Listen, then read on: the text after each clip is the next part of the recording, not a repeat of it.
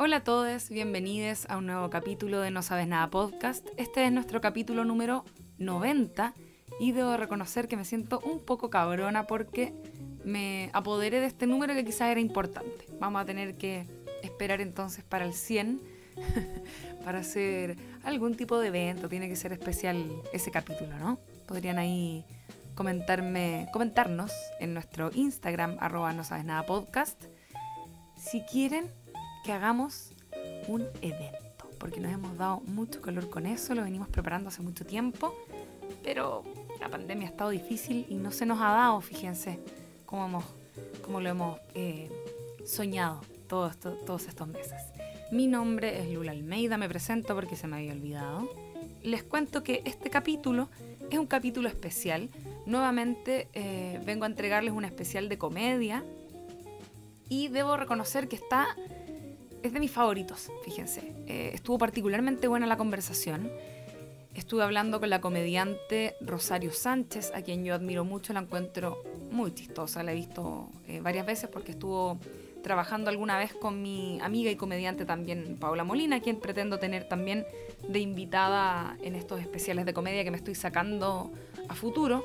Lo tenemos ahí programado, pero yo he comentado que tengo medios atrasados estos estos capítulos, estos especiales, he tenido algunos problemillas eh, en mi vida de salud y cosas por ahí que si me sapean en las redes sociales ya se habrán enterado, pero eh, me estoy poniendo al día, así que lo más chistoso es que esta conversación la grabé hace meses y de hecho tuve que cortar ahí algunas partes porque, eh, en fin, hablábamos de, de, contexto, de cosas muy, muy del momento y que eh, ahora ya no vienen al caso, como es por ejemplo la constituyente y qué sé yo, nuestras, nuestras candidatas para, para esa ocasión.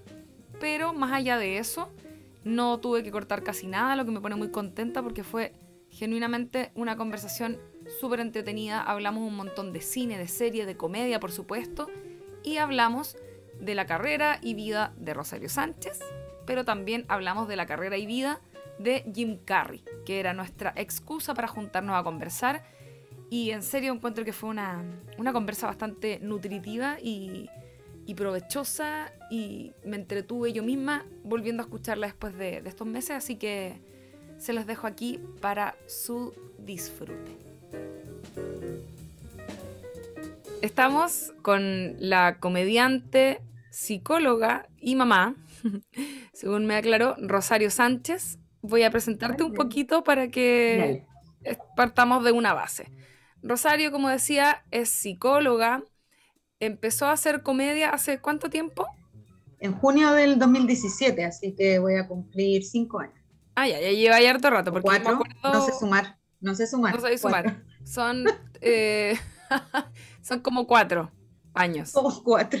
Ya, está bien. Pero hace no tanto. Yo me acuerdo haberte ido a ver cuando lleváis poquito tiempo y era como, esta persona es muy chistosa y lleva, no sé, en ese tiempo lleváis como ocho meses, ponte tú. Eh, Gracias. Y además, naciste en Cuba y llegaste a Chile en el año 94. Y además eh, de todo esto que hemos mencionado, que son no pocas actividades, la psicología, hacer comedia y además ser mamá, dices que te gusta tejer y que te gusta ver películas en tu tiempo libre. Libre, perdón. ¿Qué tipo de películas te gusta ver? Eh, ¿Sabéis que ahora?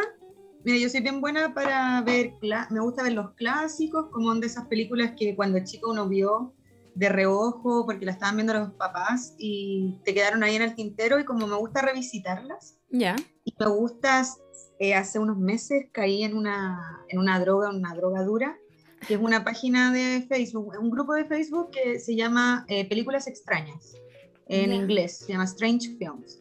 Y todos los días la gente sube películas que encuentran raras, por distintos motivos. Hay comedia, gore, o sea, te puede encontrar de todo lo que sea.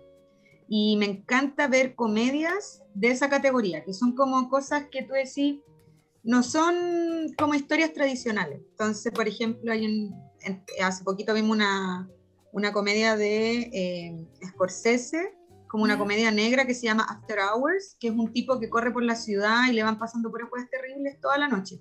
Y que tiene una forma de relatar que no estuvo haciendo al guarda del asiento todo el rato. Y son películas que yo, olvídate que en la vida yo había escuchado hablar de ellas, me encima yo no estudié ni nada relativo al cine, entonces son cosas como que de repente para la gente que sabe de eso son como clásicos, pero que para mí yo jamás. Y ahí he ido encontrando como puras joyitas. Hemos visto así, puras películas que yo digo, ya todo el mundo tiene que ver esto, por favor, son demasiado buenas. Así que ahora estoy en esa pasta de las películas extrañas. Oye, está bueno. Sí, te lo voy a mandar después. te lo voy a mandar porque te va a encantar, de verdad. Em, no, cada vez que quiero ver onda, quiero ver una película de terror, entonces me meto a ver así como ya, películas de terror pero raras. O que son raras ya sea por el formato en el que están grabadas, porque tienen un guion que no es tradicional, porque tienen actrices o actores que no son hegemónicos. Entonces, como que es una mezcla de cosas, cine como de, yo le digo del borde, ¿cachai? Como de, claro. de los fringes. Pero ni siquiera yo digo como de alternativa que me las dé, pero porque también amo las películas comerciales. Pero hace mucho tiempo que la comedia comercial ya no, no me río, ya me cuesta encontrar comedias nuevas. Oye, hoy día estaba hablando justamente un poco de esto en, relación al tema de las historias. Lo que pasa es que, yo sé que esto suena engrupido decirlo, pero siempre se dice que una película puede ser, no sé, tener el manso director, eh, tener una gran fotografía, grandes actores, actrices, qué sé yo, pero si el guion es malo, la película va a ser mala. Mientras que puede Puedes tener cero presupuesto, actores como El Hoyo, estar dirigida no, tan bien, pero si tiene un buen guion siempre va a ser buena. Ese es como el, dicho. ¿ya? Y obviamente tiene sus excepciones, no me cabe duda, pero claro, ocurre algo que cuando las historias son buenas, eh, es, finalmente eso lo que uno va a ver cuando va a ver cine. Va a ver una mm. historia que tiene una puesta en escena de una forma determinada que es interesante y que como que logra potenciar cada una de las artes que confluyen en el cine, pero en general estamos viendo una historia. Entonces es bien complicado cuando las historias no son buenas. Y últimamente me ha pasado que, eh, y por eso lo he hablado hoy día, que siento que últimamente este, esta vida que estamos viviendo como media apresurada en muchos sentidos, ¿no es cierto? Creo que eh, podríamos decir que está siendo así en el último tiempo a propósito de eh, bueno, Como que, todo es urgente, se está todo urgente. básicamente, entonces. Lo exige el mercado y lo exigen las tendencias que cambian tan rápido, entonces como que hay que sacar una película, que me encima algo que siempre demora mucho tiempo, hay que sacarla de mm. manera muy rápida porque si no va a salir otra o se va a acabar el tema o lo que sea. Y en general, como ahora también se usa mucha postproducción en el cine para muchas, muchas películas, em, yo tiendo a creer que se le se le dedica o, se le permite o se antepone la producción a que eso va a demorar más tiempo y por lo tanto se le quita tiempo al guion y eso hace que las historias no estén tan de, tan, buena calidad últimamente, siento. Yo siento que es algo muy real y que, claro, es tanto una respuesta como a las tendencias de consumo de la gente, que ahora imagínate, la gente consume una cantidad de contenido, de cultura, eh, que se te, te jaláis una, una serie, mm, ¿cachai? Mm. Donde se demoraron un año en hacer la temporada y uno se la jaló en dos días y ya queréis ver otra, ¿cachai? Entonces, eh, pero además siento que, claro, que también concuerdo con que la tecnología, el avance de la tecnología le ha hecho mal al relato de las historias porque yo me acuerdo que una, esto lo vi, bueno, no, no tiene que ver con comedia, pero lo vi muy claro como en la saga de Alien, como en la primera película con mucho menos recursos como cinematográficos de producción, eh, la forma en que estaba contado, no solo en el guion, sino también como en el relato visual que tenía, era súper interesante, era súper dinámico, tenía como planos, no sé, el plano que están en la mesa y que están todos cocinando, y, y, pero las nuevas, a medida que era como más tecnología, era más efectos, como eh, entrando a cuevas súper grandes y que se veían súper bacanes hechas y todo, pero onda, el diálogo entre los personajes era relleno nomás, era como el relleno hasta que llegaba el monstruo, ¿cachai? Entonces, eh, siento que la comedia de cierta manera es como lo difícil de hacer comedia, porque es muy importante el guion en la comedia, no, no es tanto el gag visual que podía hacer, siento. Entonces tiene sus límites, entonces depende mucho y en este tiempo yo siento que las comedias por eso también han ido como de verdad decayendo en calidad. Yo ya casi no, sí, igual de repente las veo porque son cosas que salen y porque las agarran el cable, pero comedias que han salido los últimos años son deprimentes. Prefiero ver eh, comedias internacionales, porque, como de repente películas francesas de humor o cosas así, porque ahí te podéis pillar algo más fresco, ¿sabes? Pero siento que en Hollywood como que agotaron los recursos y de ahí que han sido lo mismo los últimos 10 años. He visto muy pocas películas que me hayan hecho reír los últimos años nuevas. Y son... La, fórmula gringa está agotadísima en todo sentido. Como que la tienen... Ya es como una planilla. No sé, siento que eh, está, está muy agotada la fórmula y se siente y se nota sobre todo como en las adaptaciones creo que, que he mm. visto de, de ficciones de todo tipo, no solo comedia, sino que de cualquier tipo, que vienen de otro lado y como que le dan ese toque eh, gringo, ¿no es cierto? Lo blanquean. Y queda cualquier cosa. Eh, lo que sí, he visto algunas comedias últimamente que me han... pero pocasas. Yo soy bien buena para ver stand-up también, obviamente.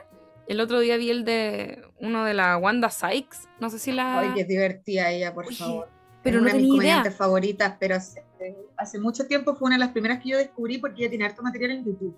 Ah, Entonces, antes de que hubiese Netflix, ¿cachai? Uno veía dónde lo pillaba y lo pillaba y lo que había en YouTube. Y ella tiene harto en YouTube es que es demasiado graciosa. Es demasiado buena. Me vi el stand-up que tiene en Netflix que no me acuerdo el nombre que tiene. It's not normal o, algo así, o not normal, una cosa así.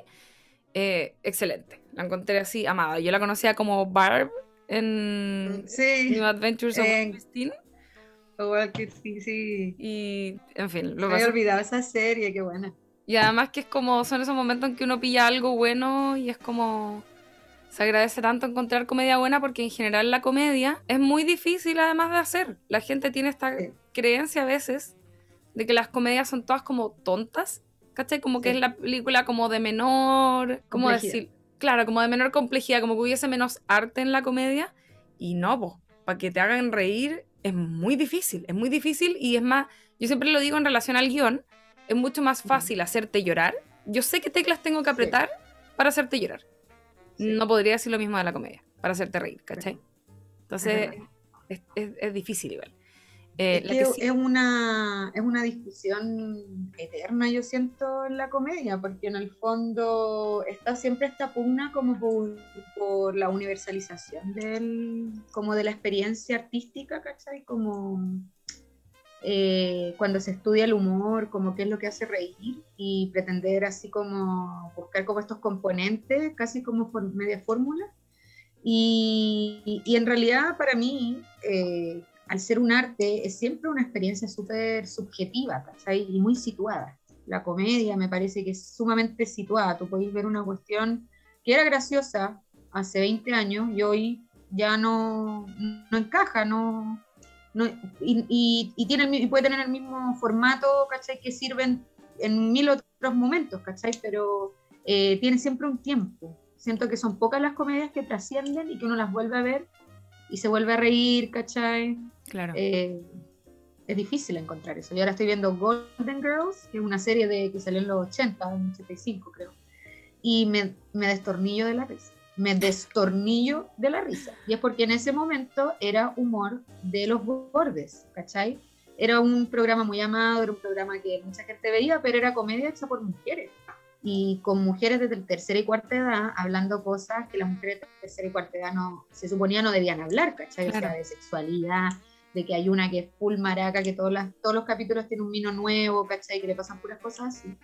Y otra que es divorciada y no quiere saber nada de los hombres, los tontos y son cosas que no se permitía que las abuelitas dijeran. Y siento que por eso trasciende, porque ya en ese momento era rupturista, por lo tanto hoy día todavía sigue siendo nuevo, Como que eh, todavía esas cosas eh, no se espera que las hablen las mujeres de la tercera edad. Sigue, siendo, sigue, rompiendo, Oye, qué buena, me dieron ganas de verla. Me acuerdo que hace unos años hicieron una adaptación acá en Chile de Golden Girls y que le fue súper bien. Creo que era buena. Yo, yo no, no, sé si vi mucho, pero tenía eso que decís tú, pues, que era como igual era, era puntúa, ¿cachai? Sí. Y Te la recomiendo, yo la bajé por torrent, sí, porque no está en ningún lado. Ya. Me he cagado de la risa con salidas así que yo digo, wow, ¿por qué, por qué no vi más esto? Porque acá ni lo dieron. De Golden Girls, acá en Chile no, Yo me no fue de igual- esas. Sí. O sea, no sé si la habrán comprado y la habrán dado en algún momento, pero yo no tengo recuerdo de haberla pillado nunca. Yo la caché como por internet porque veía GIFs y veía como eh, cuando sacan el pantallazo de las Claro. tallas. Y de repente dije, como ya, tengo que saber de dónde vienen todas estas tallas. Así que Y Betty White además, ¿o no? y Betty White. Me encanta ella, porque ella hace como de tonta, como que es una del campo. No, sí que de verdad, de, de verdad la recomiendo demasiado. Muy buena. muy Yo me acuerdo, me acuerdo haber visto, habían, fue una época en que igual había un par, se me había olvidado esta etapa de mi vida, pero, y, y- y debo haberla visto en Telenacional, creo. Pero claro, mi mamá veía ese tipo de series y, en fin, daban esa y había otra también, que también era como con unas señoras que no me acuerdo el nombre, que eran como ¿Ya? eras diseñadora algo así. Y que también eran como, yo creo que esa de haber sido como la típico que sale, no sé, pues ponte tu Golden Girls era la bacán, como la serie Ah, famosa y después sale como una versión un poco más fruna. Me imagino sí. que. ¿Cachai? Em, pero no me acuerdo dónde la habré visto. Pero que bueno, la, la voy a bajar. Sí, Al- ha sido bacán revisitar series así. Revisité Mad About You también y me sorprendí. O sea, cuánto le deben Friends y todo lo que Sí. vino después a Mad About You. O sea, es, tiene unos capítulos que son así. Hoy día yo no veo cosas tan buenas como esos capítulos. Tienen un capítulo, no sé, que están encerrados en el baño, todo el capítulo. Sí, y po. todo el capítulo es como decís tú, es puro guion. Es solo la conversación entre ellos, de, de ellos, de su relación, de lo que les está pasando, estar encerrados. O sea, es, es, eh, eso es una marca de una buena serie, es que tenga en el fondo con muy pocos recursos, te pueda mantener tu atención, reírte, avanzar la historia, avanzar los personajes, ¿cachai? claro. tener momentos de profundidad.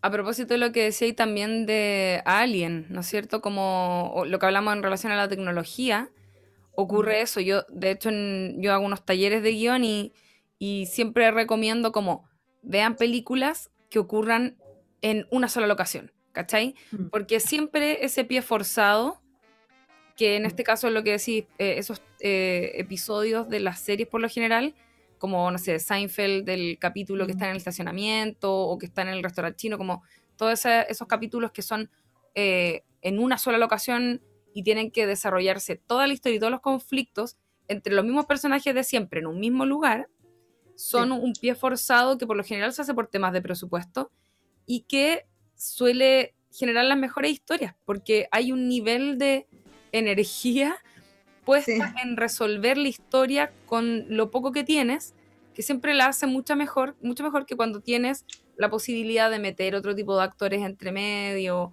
o meter, qué sé yo, grandes eh, locaciones, ¿verdad? Y que eh, son un poco más una excusa a veces para airear la serie, pero eh, cuando está bien configurado el set de personajes con el que estáis trabajando, siempre va a funcionar mucho mejor sacarle trote a eso, ¿cachai? Sí, sí, definitivamente.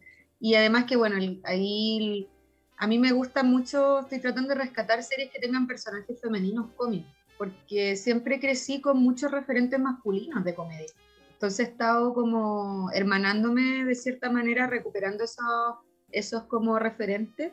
Eh, y ahí eh, Helen Hunt hace un personaje súper bacán y que para ese tiempo, tú decís 1992, ella era bisexual y que en capítulos abiertamente se hablaba de que a ella le gustaba una mujer y que onda, él no podía decirle nada porque a ella le gustaba esa mujer o porque fantaseaba con una mujer, ¿cachai? Y digo, o sea, eso acá, eh, yo me acuerdo haberlo visto en el Sony Entertainment Television. Eh, y eso acá no se hablaba, no, no existía. Y ahora pienso de repente y digo, pucha, ¿será que yo crecí con la bisexualidad como algo normal? Porque en el fondo estuve como, eh, como influenciada por todos estos personajes, pues, ¿cachai? O pienso, no sé, a mí el lesbianismo nunca me pareció algo terrible porque desde chica lo vi en Friends, ¿cachai? Y era como, Claro. sí, para él era terrible la situación, pero ellas no eran malas, ¿cachai? Por ser lesbianas. Solo Sí. era como el, el odio que él le tenía porque la había engañado, qué sé yo, entonces ha de sido bonito. hecho, eso, eso de Friends es bien... No me acordaba nada lo que acabáis de decir de Helen Hunt en Mad You, todo esto, pero me encanta. Y a, mí me pasa igual parecido, yo también soy una persona bisexual, ¿cachai?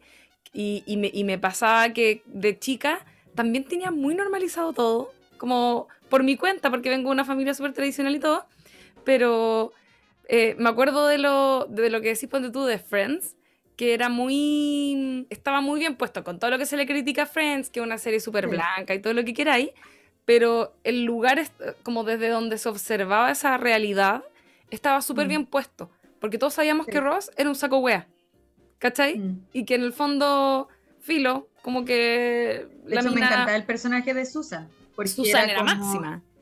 Susan era como. Susan era yo o ahora. Como claro. expresaba lo que yo quería como, como que en ese tiempo yo decía, escucha, ¿por qué Susan es así? Si igual eh, ella es como la otra, ¿cachai? Como ya, ¿por qué tan pesada? Pero ahora veo y digo, bueno, la entiendo caleta. la entiendo demasiado. Es verdad eso, me encanta.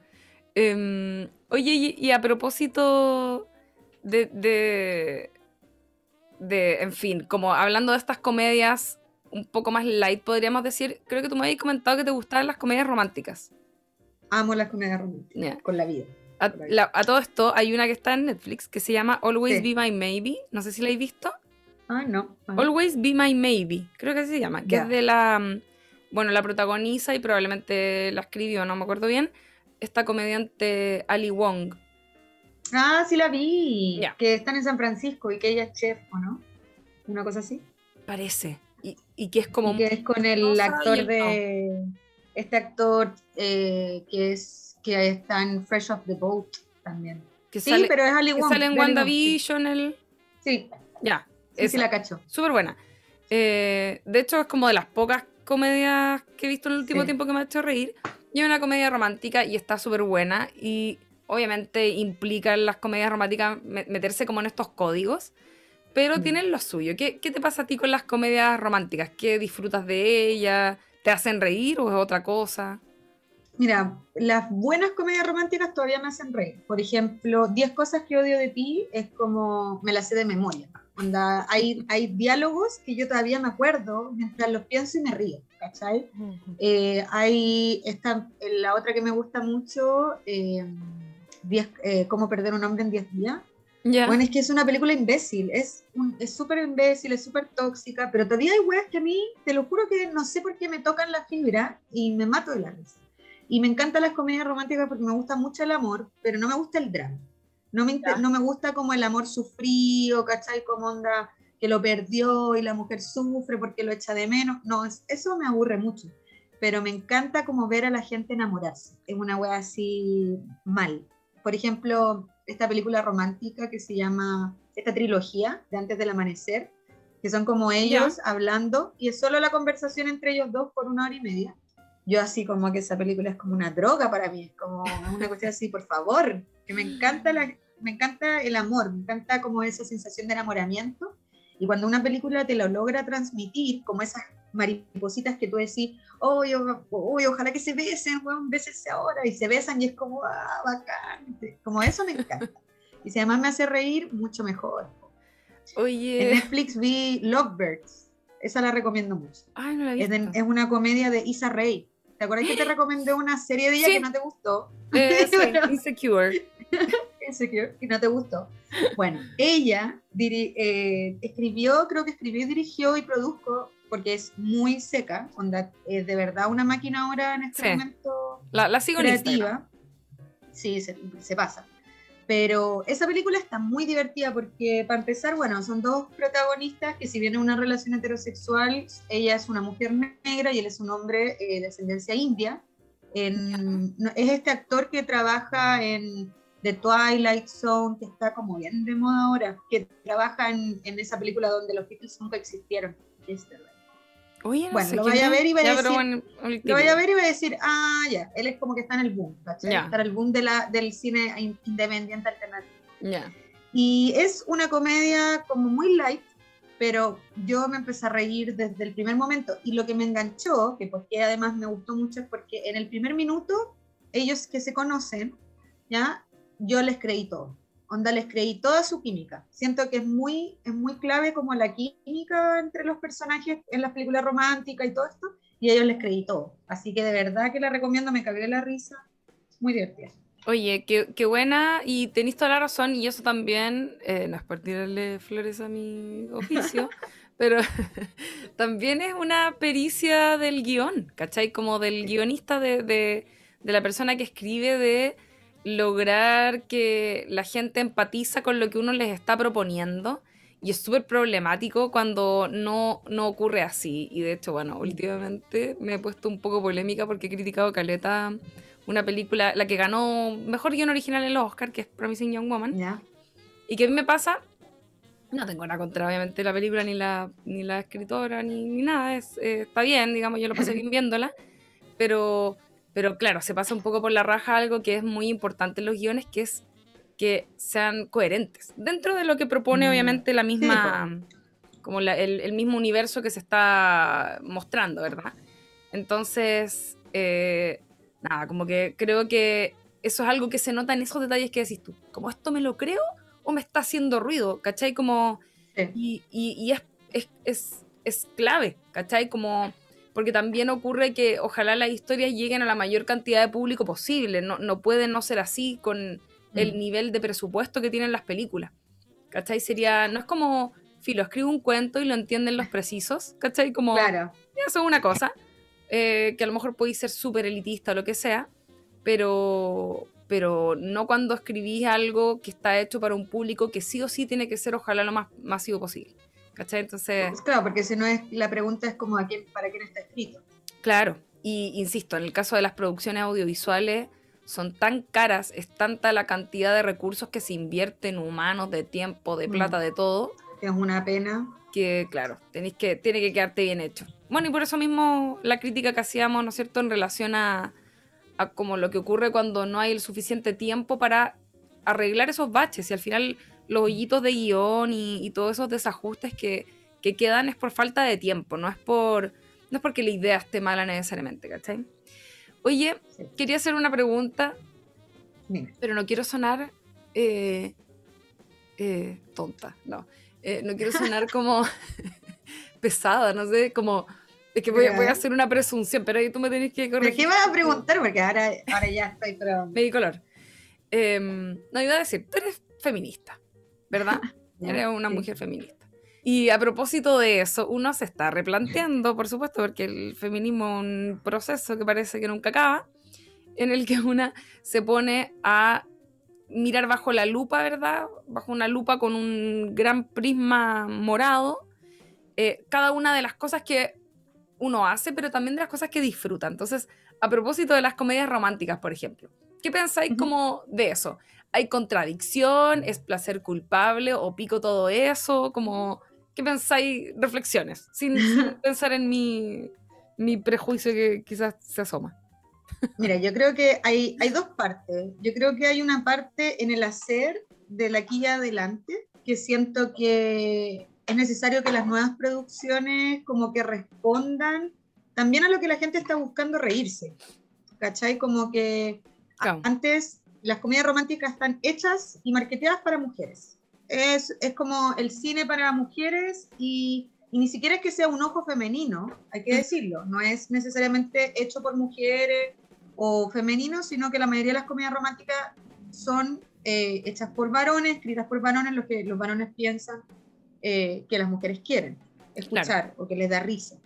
Eh, por eso siento que en ahora en adelante, como que siento que es necesario que las producciones tengan en cuenta como también que las mujeres ya no son las mujeres que eran antes, ¿cachai? Y que incluso esas mujeres que eran antes nunca fueron un grupo heterogéneo, ¿cachai? Como que a todas nos gustara lo mismo. Entonces siento que hoy en día es un poco más demandante hacer películas nuevas y al menos yo, claro, me pasa que eh, productos nuevos, por más laureados que sean, si a mí no me llama la atención porque siento que es una cuestión que es como de nuevo lo mismo del ojo masculino y, y lo que sea, o reproducciones de huevas tóxicas, no lo veo, ¿cachai? Consumo otras cosas. Pero a la hora de hacer como el retro, ¿cachai? Como onda de volver a ver estas cosas, yo siento que más que dejar de verlas o negarse este placer, es ser capaz de ahora verlas con otros ojos yo ahora veo las mismas películas de repente porque también hay como una sensación, vi un tweet que era demasiado real, Creo que tú lo, compartiste también. Decía, no puedo ver películas nuevas porque no tengo la atención para tener nueva información, solo puedo ver películas que ya vi y ya sé cómo terminan. no puedo tener la, la concentración ya, a mí me pasa algo así, como que tengo, siento que mi cabeza tiene un tope de información que puede manejar en cada momento y por lo tanto veo película y todo suelto, pero me repito caleta, caleta las películas. O sea, yo, mm. como te digo, 10 cosas que veo de ti la veo como cada dos meses o una vez al mes y hay como una, me baja la ansiedad, es como una cosa de un espacio, no sé. Su antidepresivo como cuando uno ve Friends, lo he visto mil veces y te seguís riendo las tallas, pero es como estar con un amigo que mm. conocí hace mucho tiempo que te está distrayendo. Claro.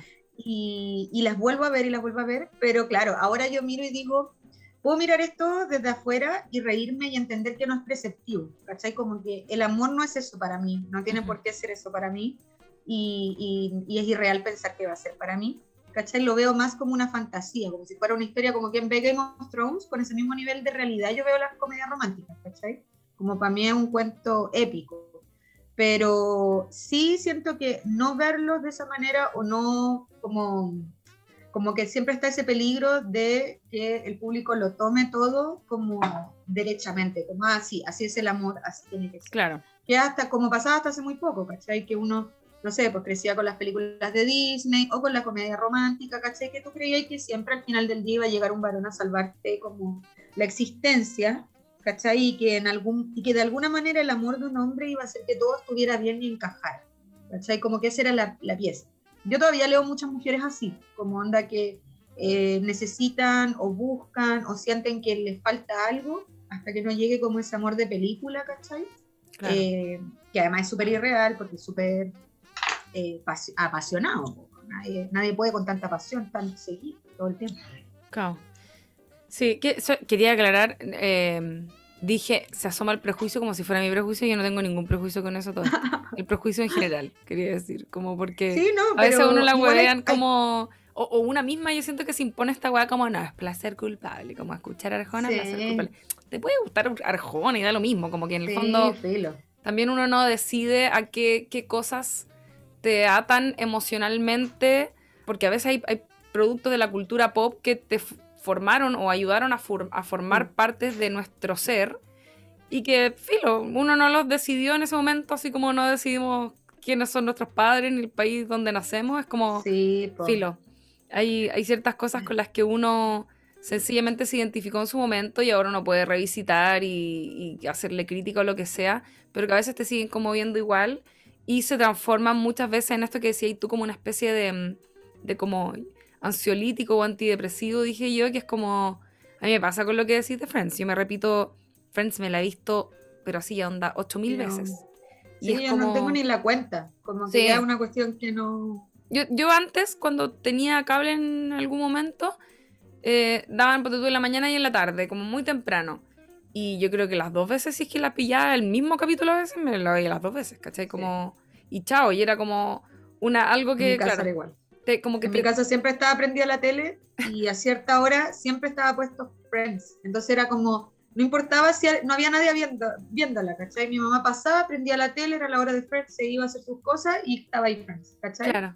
Y te, y, te, da un calorcito como en el corazón. Es como esos momentos en los que, no sé, tomabas once en familia, ¿cachai? Como, o, estaba por ahí dando vuelta como en ciertos momentos eh, más sencillos que hoy, ¿o no? Y yo ahora lo, sí, yo ahora lo veo, además, lo veo y digo, ahora entiendo como, porque cuando yo entré a hacer stand-up comedy, yo veía stand-up comedy, no veía stand-up comedy nacional, porque onda siempre muy en la gringa, yo nunca se me ocurrió que aquí había gente que eso lo hacía en los bares. Como que eso yo lo descubrí con mi pareja actual, que fue como, eh, pero tú sabes que eso, onda, hay gente que lo hace acá, ¿cachai? Y así como, verdad, o sea, que obvio, pues, si no es como que Natalia Valdebenito llegó a Viña eh, actuando en su casa y luego, claro, ¿cachai? Claro. Pero yo nunca había hecho, nunca había hecho como esa conexión mental. y, ya, no, y, y parte de ese humor que yo veo en mis rutinas desde el inicio, sin haber visto stand-up, sin, o sea, sin haber visto stand-up nacional, sin haber hecho talleres, sin haberlo estudiado, eh, la estructura del chiste eh, del mismo ritmo y en la misma cadencia que una sitcom. y, la, y empecé a ver cómo las sitcoms empezaban a armar esto, que era como eh, premisa, desarrollo, remate, como onda, este personaje dice esto, este dice otro, y el tercero es donde está el chiste. Eso yo después inconscientemente, cuando escribí, la primera vez que escribí un guion eh, de stand-up sola, ¿cachai? De una corrida, una tirada que me tiré a, hacerlo, eh, seguía ese ritmo inconscientemente que ya me había quedado grabado y que luego entendí era una fórmula, ¿cierto? Como conocía de, del humor, ¿cachai? Pero yo la había me había entrado como por osmosis, ¿cachai? De años de ver eh, ese tipo de cosas. Oye, qué hagan que me estáis diciendo como esto porque te quería preguntar un poco, eh, no sé si quizás ya eh, pasamos por eso con lo que habéis comentado de estas comedias más antiguas, pero ¿de, dónde viene tu gusto por la comedia? En particular, como de, de la comedia. Uf, Mira, la verdad es que yo creo que viene mucho, como te digo, de, de todo lo que es eh, Sony Entertainment Television. Ya. es como mi... porque era lo que más veía, es que yo veía desde programas de concurso, porque me daba risa los presentadores. De hecho, ahora estoy adicta a Family Feud. No puedo parar de ver videos de Family Feud en YouTube y te voy a mandar un video y vaya a entender por qué estoy adicta. Porque de verdad es como un concurso donde la gente tiene que adivinar le preguntamos a 100 personas, eh, le hicimos una pregunta y tú tienes que adivinar la respuesta, ¿cachai? Y ganáis puntos si le achuntaste a lo que la gente dijo. Y la gente se pone tan nerviosa porque los concursantes son familia, va la familia entera a concursar, que responden cualquier wea. Y el presentador es Steve Harvey, que es este loco que se equivocó en, en Miss Universo en decir la ganadora. Yo no sé si te acuerdas, hay un año que eh, el presentador dijo equivocado y como que la cabra se estaba poniendo la corona y todo, y así como el loco sale y dice, no, es que me equivoqué, era para ella, y quedó como todo un cacho. La cosa es que es un comediante demasiado divertido. Y mm, ahora estoy adicta a eso. Y crecí viendo todo eso. Aprendí inglés eh, con los programas de, de, ese canal. Entonces después, no sé, los números yo me los aprendí como 1000 points, decía. Porque decían puntos en el concurso, ¿cachai? ñoña total, asquerosa. Pero mm, todo eso, eh, Saturday Night Live, ver comediantes en Saturday Night Live, mi casa siempre se veía fijo eso. Eh, mi mamá veía harto stand-up y yo en ese momento no sabía que era stand-up, pero veía también harto Seinfeld, entonces en mi casa siempre se consumió mucho ese tipo de humor y después de grande yo siempre lo busqué como felo, como un humor que fuera nunca me, nunca nada, no me daba risa. Yo miraba y, por ejemplo, veía La Cuatro Dientes o veía El Chavo y de, de, chica yo de verdad no le encontraba la gracia porque eh, nunca le encontré el brillo. Entonces siempre buscando, buscando y después descubrí a Felo y ese fue como ya, eh, yo creo que él es mi comediante chileno de la vida, onda favorito, como, y no es actual porque no actúa, ¿cachai? Pero no lo puedo ir a ver, pero él, onda, es que yo el otro día escuché de nuevo el ferrocarril, que es un disco que andaba trayendo siempre en el MP3 en la U, y que lo escuchaba, imagínate, me demoraba dos horas y media en llegar a la USACH desde Puente Alto, así que escuchaba por lo menos dos veces el disco de Ferrocarril, de ida y vuelta, y lo escuché de nuevo y todavía me río.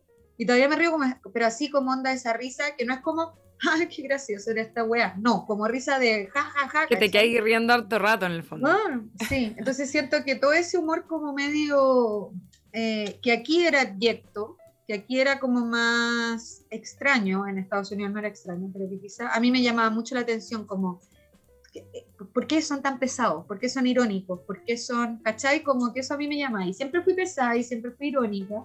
Y toda mi familia me reía que fuera pesada y que fuera irónica y que fuera como, ah, la cabra chica puntúa, la que dice como la pesadez. Y todos se ríen y lo cuentan como chiste, mi pesadez, ¿cachai? Mm. Entonces de ahí yo siento que todo eso fue como sentando las bases para que llegara un momento en que dijera, claro, eh, yo puedo hacer esto arriba del escenario y me gusta.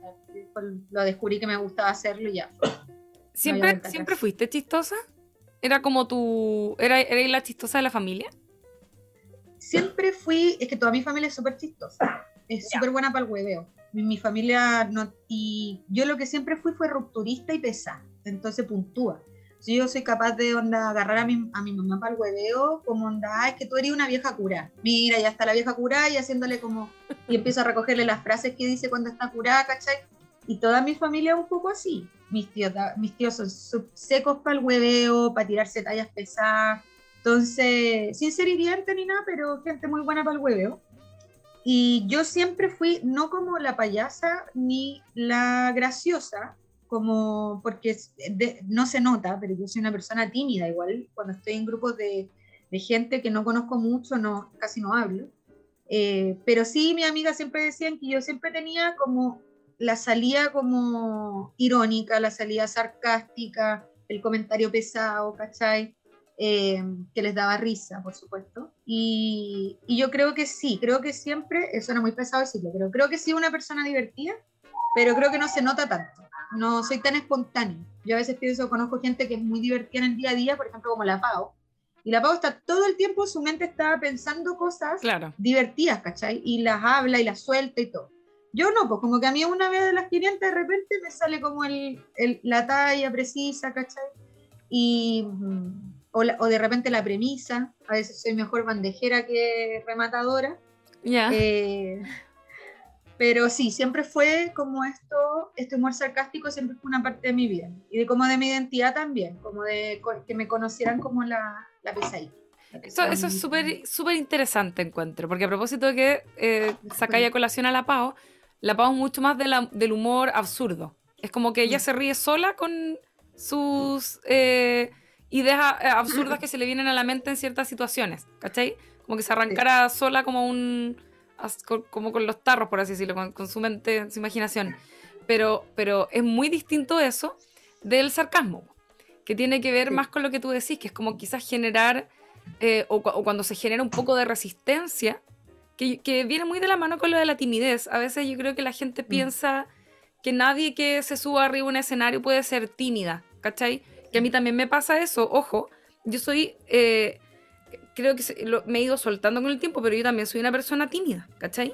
Y no se me nota porque soy buena para hablar, por ejemplo, pero eso no significa que no sea tímida.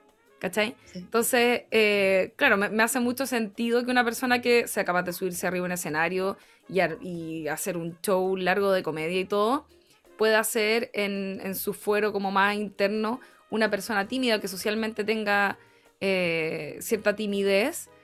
Y de hecho, suele ocurrir también que hay muchos comediantes, muchas comediantas, que, porque la mayoría de la gente espera que al toparse con una persona que hace comedia te estén todo el rato echando la talla.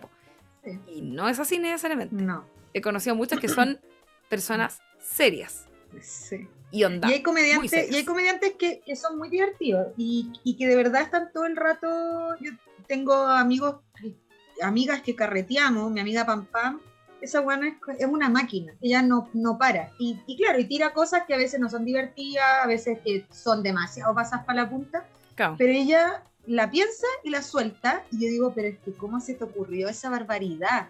Y ese pensamiento como, pum, como que yo digo así como divergente, eh, claro, súper espontáneo. Ella es como una comediante que la gente dice, ah, ella es comediante, porque está siempre tirando la talla y todo. A mí, si bien la gente que me conoce, mm, todos me dijeron que no les sorprendía para nada que yo estuviera haciendo comedia, porque siempre, había, siempre me había gustado hablar, y siempre había sido como, había tenido esta salida graciosa, eh, nadie le sorprendió. Pero yo no, no tiro talla en general.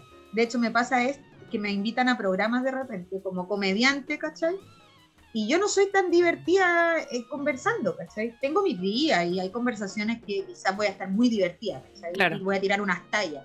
Pero la mayor parte del tiempo es una persona seria, ¿cachai? Como me gusta hablar de cosas serias, y, hablarlas de una forma seria. Entonces, ha sido un proceso igual aprender a soltarme un poco más con eso, porque también siento que es más fácil comunicar, no sé, cuando hago un taller o cuando hago una clase, eh, aprovechar ese humor, ¿cachai? Y he tratado de irlo integrando más y no ser tan académica y tan seria.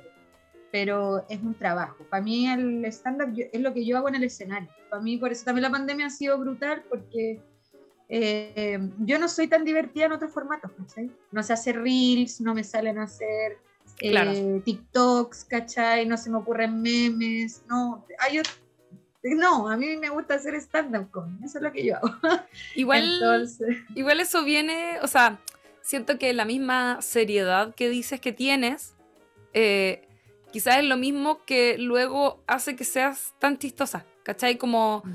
eh, es, es distinto reírse como porque está todo siendo divertido todo el tiempo a cuando hay un contraste, ¿cachai? Mm. Por eso, la, por eso el sarcasmo también, pues como Sí. es pegar un, un- un palo igual, como en un momento en el que no te lo esperabas, por así decirlo. Yo creo que igual ahí hay un, hay un, Sí. un valor eh, específico, como un, tipo de comedia muy particular que viene desde esta seriedad o des- desde este silencio, por así decirlo, que te permite macerar un tipo de comentario que va a ser mucho más ácido que Ah. quizás el como ir probando chistes, que también obviamente es un, es un talento eh, bacán, ¿cachai? Pero, pero claro, es, otro, es otro, otra forma quizás desde donde se genera el chiste y desde donde, desde donde también, por supuesto, así reír, ¿cachai? Sí, definitivamente. Eh, una vez un comediante estaba partiendo, un comediante me dijo en un open mic, hice un chiste sobre el aborto eh, que eh, yo después seguía haciendo, eh, que tiene que ver con el aborto espontáneo y que las ratitas abortan espontáneamente cuando ven un macho mejor que las preñó. Y, y este caballero, y yo lo conté esa vez de una forma muy cruenta igual, me di cuenta después Ya. fui como muy brutal, como que llegué y solté el tema del aborto y hablé como de que yo me había hecho un aborto y, y todas mis compañeras de colegio me habían juzgado, pero que lo más bien que después todavía han llegado a pedirme misotrol, ¿cachai? Partí como en esa línea. Y después tiré el chiste de los ratoncitos y este comediante que era un señor adulto y, y que es algo que yo siempre comento porque me dio, me- se me quedó muy grabado. Me dijo, eres demasiado dulce, te ves demasiado dulce para decir esas cosas. Ahora, él me estaba felicitando como porque me había ido súper bien y todo, pero me dijo, eres muy dulce como para decir esas cosas. Y que era como muy chocante para él como escucharlo de primera así como, ¡pum!, aborto, ¿cachai? Y claro, él, él, eh, él yo creo que esperaba que yo eh, moderara esos temas, ¿cachai? Pero yo tomé ese aprendizaje y armé el chiste al revés y entonces el chiste quedaba de otra manera, lo, lo estructuré de otra forma y claro, era un introducimiento mucho más suave del tema, ¿cachai? Como para no como tirarlo tan así, puff, de lleno. Claro. Todavía el aborto, incluso eh, en públicos mayoritariamente femeninos, todavía es un tema que siempre genera un silencio. Y cuando tenía hartas feministas, te, tenías tu, uh, ¿cachai? Claro. pero todavía genera un silencio en muchos lugares. Eh, porque también para, las, para muchas mujeres el aborto es un tema complejo, ¿cachai? Y el aborto espontáneo, que además es como yo abordo el aborto, eh, la desnatu- como eh, la naturalización de la práctica, yo la abordo a través de hablar del aborto espontáneo, ¿cachai? Entonces, súper es un, eh, un tema ahí en la línea, ¿cachai? Pero, eh, claro, él me hizo este comentario y de cómo yo era demasiado dulce, porque me veía demasiado tierna para estar diciendo esas cosas. Y siento que está bien, está bueno jugar con esa sorpresa. Después eh, yo empecé a ocupar eso en algunos chistes y digo, bueno, ustedes se han fijado cómo yo hablo, cómo yo vi, me he visto, o sea, ustedes ya se dieron cuenta, yo soy Pisces. Y es una buena que ver, pero la gente asume que como que probablemente soy lesbiana, ¿cachai? Porque pensaba cuando contaba ese chiste estaba full rapa, ¿cachai? Iba muy masculina, entonces estaba segura que a decir que era lesbiana y jugar un poquito con eso, con ese como expectativa de y romperla, también es una herramienta que a mí me gusta. Me gusta eso.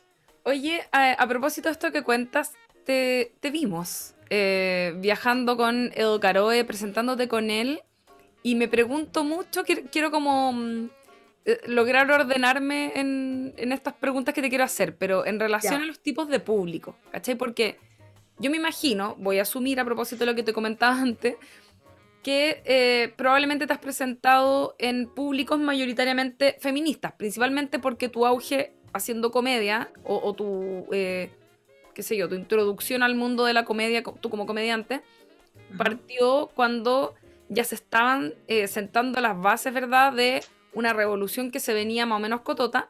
Y en tus eh, rutinas tú hablas mucho de temas que son precisamente feministas, ¿verdad? Podríamos decir. Eh, entonces, ahí hay un tipo de público específico, ¿verdad?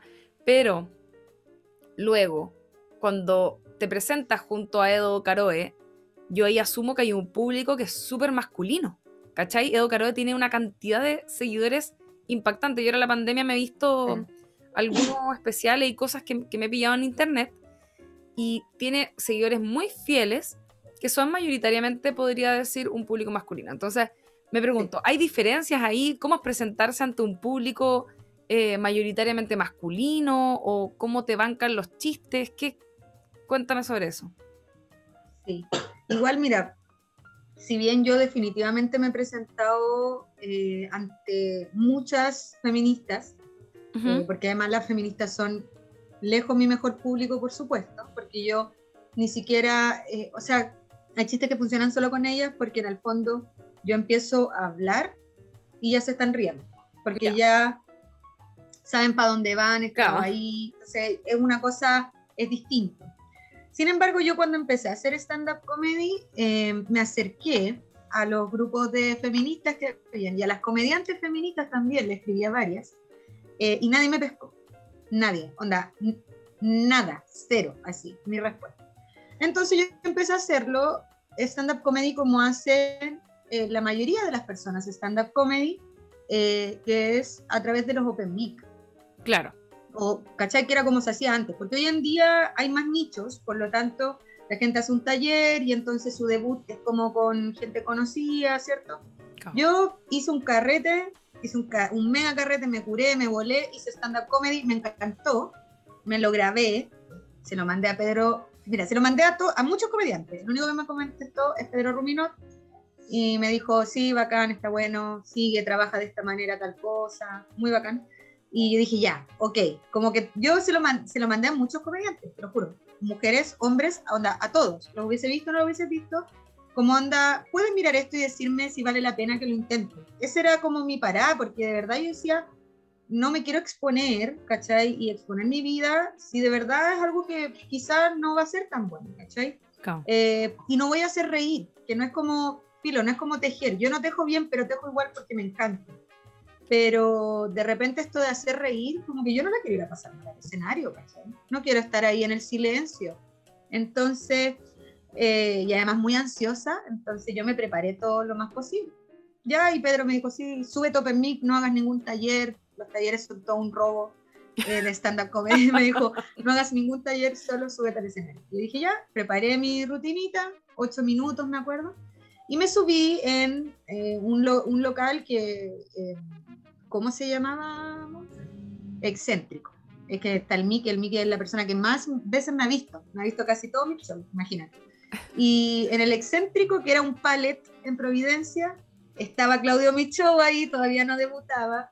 Eh, y hice mis ocho minutos, me encantó y ahí sentí como, wow, de verdad esto onda, está bien, la, la puedo pasar bien haciendo esto, lo voy a seguir haciendo. Y empecé a hacer stand-up comedy en Open Mix y llevaba como varios meses cuando, de hecho, empecé a trabajar con la PAO recién y cuando empecé a trabajar con comediantes feministas y llegaron feministas a mi show. Pero yo estaba acostumbrada a actuar con varones y público, mayoritariamente masculino. Entonces, eh, después de eso, para mí siempre fue un paralelo. Para mí está el trabajo que yo hago cuando estoy con las feministas que es un trabajo que me permite hablar de cosas que no vale la pena hablar en otros lados porque ni siquiera las van a... No, ¿Cachai? Eh, y en los públicos que son más mixtos, que me ha tocado mucho actuar en públicos mixtos porque he actuado con, no sé, eh, abrir, por ejemplo, telonear al flight chileno, es un público que no tiene nada que ver conmigo. Pues. No, pues para lo ¿Cachai? Y la gente se ríe y la pasa bien y es súper bacán eso. Y eh, teloneado, no sé, me gusta harto telonear porque me, soy muy insegura, me cuesta que no llegue gente a un show, me deprime mucho, una que me, da mucha pena. Pero eh, me gusta telonear. Y me gusta telonear porque me da acceso a público muy diferente Entonces, telonear a la Paloma Salas, por ejemplo, es una experiencia súper divertida porque es un público que consume mucho estándar, entonces está entregado a reírse, claro. la pasáis bien, ellos la pasan bien. Pero, por ejemplo, una vez tuve que hacer en una salchicha stand-up comedy había que probar siete minutos. Y yo llevaba, había escrito siete minutos sobre aborto, porque era justo el tema que estaba trabajando en ese momento. Y yo cero preparada, porque en el fondo las entradas se vendieron en un día, dos días, porque iba pelado Rodrigo. y yo así cero que vi, como que yo solo dije que sí a la Rufi, y la Rufi después armó la weá, y yo nunca me fijé, y la vi como una semana antes. Y tampoco dimensioné lo que eso significaba, porque no cachaba pelado Rodrigo, que uno vive tú decís, ¿cómo no vaya a conocer a alguien que conoce tanta gente en Chile? Y es porque tú vivías en una burbuja de información, ¿cachai? Claro. Yo no conocía a este comediante. Y él es un comediante que, por supuesto, tiene una rutina machista y que la gente que lo sigue consume ese, ese contenido. Entonces era como, y dije, ¿qué hago? ¿cachai? De hecho, lo primero que partía hablando de religión y luego de aborto, y decía ya, eh, lo primero que preguntaba era, eh, ¿hay alguien ateo acá? Y nadie levantó la mano. ¡Nadie! Como que hubo algunas manos tímidas, pero silencio. Y yo en ese momento me cagué toda, porque además como había preparado esos siete minutos, ya en mi cabeza no había nada más que esos siete claro. minutos. Y fue como, ¿sabéis qué filo? Esto es lo que vine a hacer. Y después, vi una, después de eso vi una clase de, una clase de Pablo Picotto, que es un comediante argentino.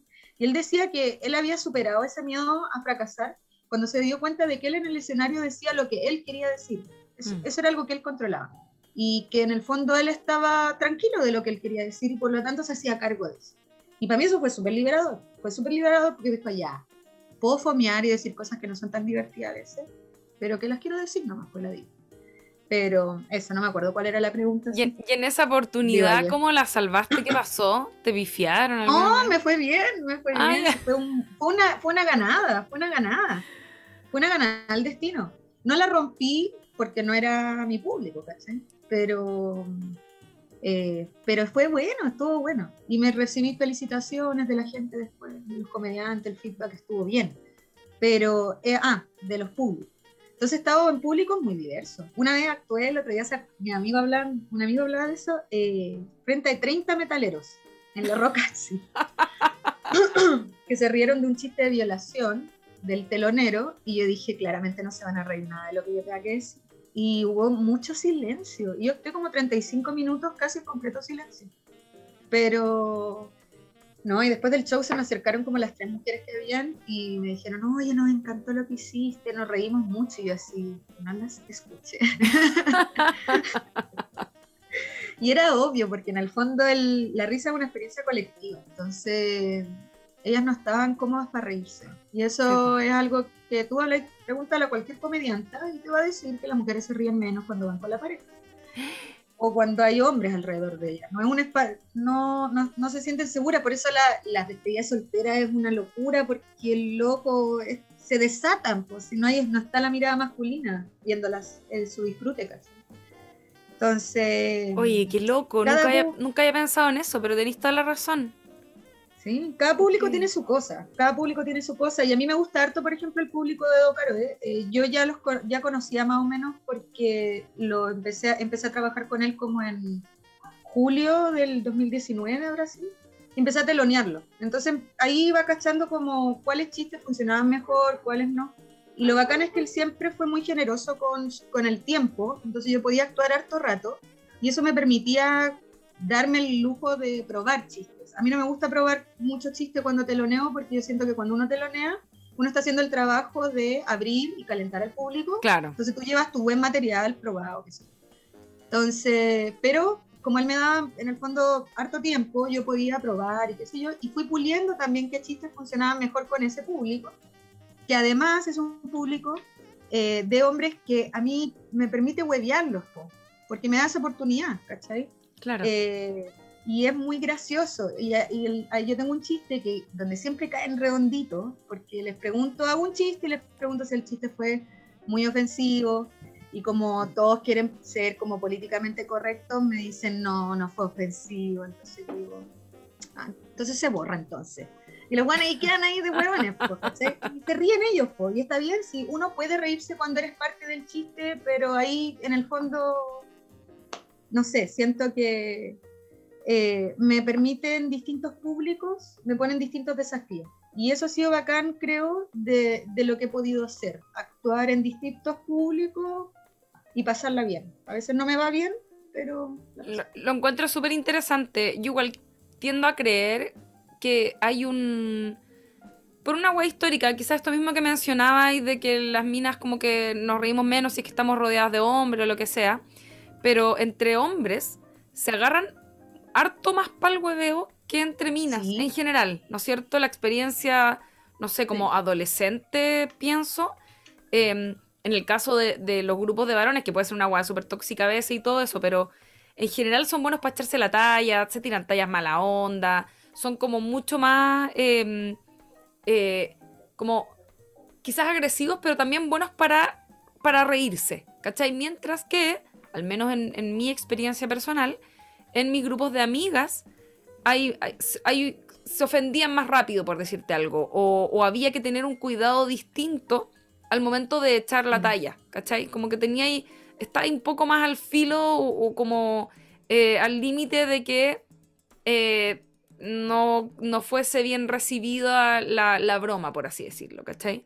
Entonces me imagino que igual hay algo también con, ese público. Yo, me imaginaba que quizá iba a haber más resistencia a una comediante mujer de parte de públicos masculinos. Pero igual él, a propósito de lo que decía del público de Edo Caroe, creo que él igual tiene. Mm, no sé cómo habrá evolucionado su carrera, pero, pero en lo último que yo le vi, estaba igual bien como situado, sentí. ¿Cachai? bien situado. Como que eh, él había amasado bien a su público, ¿cachai? Eh, sí, yo creo que él ha hecho un trabajo eh, con sus otros productos, como onda con el podcast, con su otro espacio de creación, eh, de presentar masculinidades alternativas, no solo las suyas. Creo que, y eso ha ido como, de cierta forma, haciendo probablemente que se vaya como yendo quizás la gente más machista o que todavía espera, él mismo lo dice en su rutina, que todavía espera que tire los piropos y qué sé yo el hecho de que él hable de uno de los motivos por los cuales yo trabajo con él y que siempre me han llegado comentarios como adora penes, me escribieron una vez, eh, una vez me escribieron adora penes. Eh, y, sí, vale. Y, y, es una lata porque siento que eh, hay un trabajo activo, por eso yo trabajo con él también, porque me doy cuenta de que si bien claramente es machista, porque yo también soy machista y también cometo muchos errores en mi comedia, por lo menos hay un trabajo activo de revisarse, ¿cachai? Y por ejemplo, tuviste la, la gira en moto. Sí. La gira en moto, ver hombres conteniéndose entre ellos, ver hombres abrazándose, tocándose, cuidándose. Siento que es algo que no ves normalmente. No, ¿dónde, ¿Dónde está ese producto cultural, un producto cultural como ese? Cosas sobre hombres, sí, hay muchas cosas sobre, escritos sobre hombres y sobre comedia, muchos documentales y todo. Pero, por ejemplo, a mí me gusta eso del trabajo que él hace en general eh, de comedia, eh, de mostrar como estas otras formas de ser hombre en la vida. Eh, siento que también su público ha ido aprendiendo con él, porque hay mucha gente que lo, de verdad lo sigue mucho y lo quiere mucho y lo, onda, lo escucha, ¿cachai? Y eso es bacán que, es, que eso procesa, que eso suceda. Y nunca he tenido una mala experiencia con el público, salvo en la gira que un loco como que hace un ruido y, yo como que le tiré un comentario desde arriba y la gente se rió y fue una gran ganada para mí también ese, día. Y pedí que lo incluyeran por favor en el documental porque me sentí muy orgullosa. A mí me cuesta eso. Me cuesta como pararme frente al público y como pararle el carro a alguien. No, eso me da, me da terror tener un heckler. Sí. no lo sabría manejar ese nivel de exposición al que se ven expuestos eh, los comediantes. Eh, lo encuentro muy hey. Y de hecho te quería preguntar porque tú haces harta comedia sobre ser madre también. Y lo así de manera muy chistosa. Pero me pregunto si es que te ha llegado alguna vez algún comentario juzgando precisamente eso, ponte tú. Eh, sí, pues, sí. No directamente a mí, sí. Como que comentarios directamente negativos a mí me llevan poco y yo creo que la gente me tiene miedo, como de lo que les voy a responder. Pero me acuerdo hice un show de Mamá Luchona, que era un show de cuatro comediantes que hablamos de, de formas muy distintas de maternidad. Y después del show, una chica fue y le dijo a otra de las comediantes, le dijo, no, es que ya no me gustó porque es como muy violenta, ¿cómo habla tan violento de su hijo?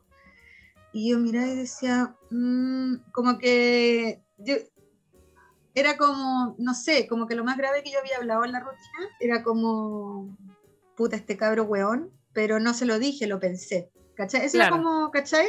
Como que ni siquiera que yo estaba hablando, ah, no, bueno, que le di un día pan para dormir más temprano, que es claramente un ejercicio de hipérbole, ¿cachai? Claro. Pero era como, no, amiga, si siento que ahí, cuando hay una resistencia de ese nivel, onda como que te hace llegar a comentarle a alguien, y no es como un comentario técnico, sino como que es algo así como es que es muy violento, qué sé yo.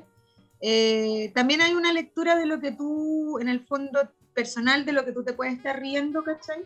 Em, ¿cómo explicarlo?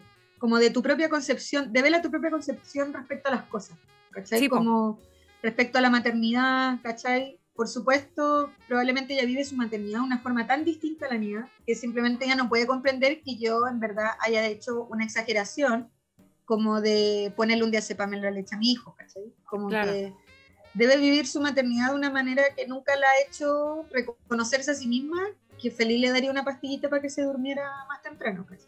Claro, yo, yo lo he hablado eso también aquí creo, eh, aquí mismo digo en el, podcast, a propósito de, mm, de cómo las historias se, se, completan, por así decirlo, el discurso se completa con lo que el público también entiende o capta de lo que uno le está contando, como que la historia no es solo lo que uno cuenta, uno trabaja mucho con lo que entiende la otra persona también, pues. Entonces hay como un... Y, eso, no, eso no está em, bajo tu control al 100%. Uno intenta, y de esto se, trata un poco de eso en el caso de la comedia, sobre todo obviamente, eh, tratar de tener un cierto control sobre esa reacción o esa lectura, pero es difícil, no, no, uno no tiene ese control porque obviamente las realidades son muy distintas y de hecho estamos pasando por una época, diría yo, en la que esas como lecturas unitarias eh, se, están valorando y se les está eh, dando o, amplificando, ¿no es cierto? Entonces, como, igual, igual debe ser difícil, eh, pienso, como tener que hacerse cargo un poco de esas lecturas. Es que no, no sé, porque, por ejemplo, yo creo que está bien que la gente te lo diga, creo que es necesario, pero creo que uno luego tiene que hacer tomar ciertas decisiones como personales y niveles y límites éticos, ¿cachai? Porque, por ejemplo, yo igual tengo chistes que probablemente son adultocentristas. Claro. Para empezar, el hecho ya de que yo hable de mi hijo sin pedirle permiso, ¿cachai? Porque estoy haciendo una fantasía de la experiencia. A veces son elaboraciones que no. De una, de una pregunta, ¿cachai? Aparece una historia completa, ¿cachai? Pero ya el hecho de yo estar hablando de él es un acto adultocentrista. Pero ese es un límite que yo me permito porque es lo que yo necesito para mí misma y pongo mi salud mental de poder votar esto en el escenario, ¿cachai? Eh, por sobre otras cosas. Pero, por ejemplo, para mí es un límite no ser eh, racista, ¿cachai? Claro. Pero yo creo que la weá es llegar a estar tranqui con esos límites, ¿cachai? Porque después de que esa cabra me dijo eso, yo me acuerdo que en el momento como que fue como puta, sí, de, más que puede pasar. Pero ¿sabéis qué? Es como, filo. Ok. Es una de las cosas más en las cuales no voy a eh, ser como cumplir con todo, ¿cachai? Claro. No, no, podí. Pero creo que el rollo está en uno estar tranquila como con lo que uno hace. Yo igual estoy tranquila con lo que hago, ¿cachai? Como que me pueden decir, fome, ¿cachai? Hay gente que le parece muy fome lo que yo hago, hay gente que no le gusta o que lo encuentra absurdo, ¿cachai? O que lo que sea, y me, pero estoy tranqui como en el sentido de que me gusta decirlo, ¿cachai? Me gusta decir esas cosas. Creo que es bacán cuando uno llega a ese punto de poder crear porque te da la gana decir lo que estoy diciendo. No por lo que en el fondo si vas, si vas a mm, ganar más público o te vas a cerrar en un público más de nicho, ¿cachai? Y es como he tratado de hacer comedia siempre. Sí. Yo, igual pienso un poco la comedia a modo personal. Sé que para mucha gente no es así. Pero yo la pienso mucho como que la, la, encuentro muy parecida a la ficción. Yo entiendo que obviamente hay ciertas ficciones que eh, pueden ser perjudiciales porque ayudan a sostener cierto estereotipo y un montón de cosas. Pero en general yo igual tengo un poco la creencia de que cuando uno va a ver comedia tiene que estar consciente de que va a haber comedia también. Como que, y que de alguna manera esa persona está jugando con la realidad para hacerte reír y la está modificando todo el tiempo. Entonces, me, a mí en lo personal me pasa que me complico cuando eh, se, hay interpretaciones tan literales. ¿Cachai? Sí. Pero he escuchado opiniones diversas de parte de comediantes también, que a veces no están tan de acuerdo con eso, como que es una opinión muy No, y igual lo que pasa también es que es un diálogo siempre. Uno tiene que eh, comprender que la comedia y particularmente el stand-up comedy va a ser siempre un diálogo con el público de una manera u otra. tú como lo aceptí o uno nunca actúa solo, ¿cachai? porque ya desde el momento en que otro te ve se vuelve una experiencia colectiva. Entonces, em, siento que, oh, se me está yendo la idea, pero, pero sé que va a volver.